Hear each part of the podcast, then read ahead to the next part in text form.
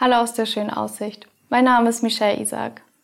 Ich bin die letzten Wochen immer wieder über das Thema Berufung gestolpert. Und wenn ich über Berufung rede, dann meine ich nicht Berufung bei einem Gericht einzulegen, sondern ich rede über die Begabung, die wir einsetzen, um andere Menschen zu dienen und zu unterstützen. Oder auch über die Dinge, die Gott in uns Großartiges hineingelegt hat.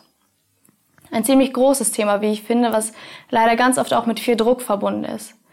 Druck, weil wir sehen, wie andere ihre Berufung schon gefunden haben und wir leider noch nicht.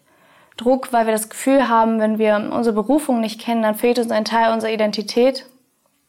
Oder vielleicht verbindest du das Thema auch mit Konkurrenzkampf, weil du siehst, dass andere eine besondere Berufung ausleben können und du wünschst dir für dich eine Berufung, die mindestens genauso wichtig ist. Ich glaube, das Thema kann bei uns gleichzeitig ganz viele positive, aber auch negative Gefühle auslösen. Diejenigen, die ihre Berufung schon gefunden haben und diese ausleben, die haben nach außen hin anscheinend alle wichtigen Identitätsfragen für sich geklärt. Doch diejenigen, die ihre Unsicherheit mit dem Thema haben, für die ist der ganze Prozess ein Kampf. Doch wer entscheidet eigentlich, was eine Berufung ist und was nicht? Wer entscheidet, welche Begabung es wert ist, Berufung genannt zu werden und welche nicht? Die Antwort darauf ist wir selbst. Keine Begabung und kein Lebensabschnitt ist so unwichtig, als dass es nicht von einer Berufung geprägt sein kann. Und eine Berufung muss nicht immer super heilig sein. Eine Berufung ist nicht unbedingt etwas, was nur von einer Bühne ausgelebt werden kann. Und eine Berufung definiert sich auch nicht darüber, wie viele Menschen davon profitieren. Ein Mensch, der zu Hause, wo es kaum einer sieht, sich 24 Stunden lang um seine Kinder kümmert, sie liebt und versorgt, lebt seine Berufung genauso aus wie jemand, der am Sonntag auf der Bühne steht und vor 300 Leuten predigt. Ein Mensch, der jeden Tag von Montag bis Freitag an der Kasse seinen Job erledigt, sein Studium bewältigt oder zur Schule geht, lebt seine Berufung genauso sehr wie einer, der eine hohe Führungsposition hat in einem großen Unternehmen und einen Haufen Geld damit verdient. Deine Berufung muss nicht unbedingt etwas riesengroßes sein, was du erst irgendwann in Zukunft erreichst.